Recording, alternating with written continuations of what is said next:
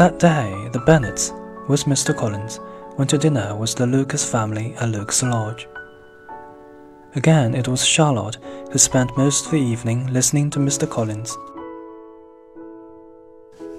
Elizabeth was very relieved and thanked her friend gratefully for the trouble she was taking.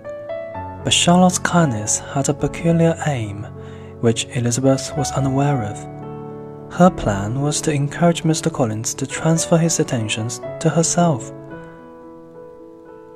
In fact, she was managing so well that when she said goodnight to him after dinner, she would have felt sure of success if he had been staying in Hertfordshire for another week.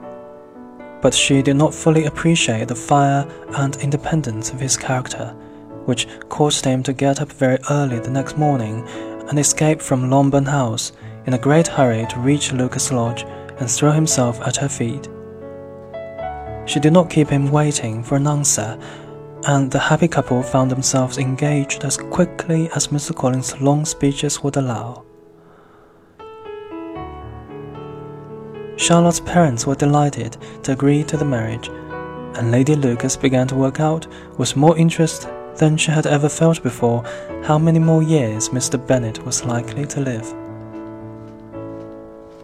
Charlotte herself was quite satisfied. Mr. Collins, certainly, was neither sensible nor agreeable, but still, he would be a husband. She did not think highly of men or of marriage, but she had always intended to marry. Although marriage might not always bring happiness, it was the only honorable way in which a well educated woman with little income could provide a home for herself. Now 27 and lacking beauty, she felt she was lucky to have found a husband. She knew, however, that Elizabeth, whose friendship she greatly valued, would be astonished and possibly disapproving, so she decided to go to Longbourn House to tell her friend the news herself. Elizabeth was indeed shocked at first and could not help crying out in surprise. But when Charlotte explained her reasons for accepting Mr. Collins, Elizabeth tried hard to understand. When the rest of the Bennet family heard the news, they were also astonished. Mrs. Bennet was quite horrified and could not stop complaining bitterly about Charlotte's wickedness, Mr. Collins' stupidity, and Elizabeth's obstinacy. Mr. Bennet was much calmer, only saying he was pleased to discover that Charlotte whom he used to consider quite sensible, was as foolish as his wife, and more foolish than his daughter. That day was Mr. Collins' last at Longbourn, and he left with many speeches of thanks, as well as a promise to return very soon. Mr. Bennet warned him to be careful not to offend his patron by being absent from his duties too often. But Mr. Collins although extremely grateful for this sign of Mr. Bennet's cousinly affection for him, was naturally eager to return to Hertfordshire to see his future wife. Only two weeks later he did, in fact, come back to stay at Longbourn, but spent most of his time at Lucas Lodge, making arrangements for the wedding. Mrs. Bennet still felt very offended by him but she was now becoming anxious about something even more important Mr. Bingley's continued absence. Day after day had passed with no news since the arrival of Caroline Bingley's letter.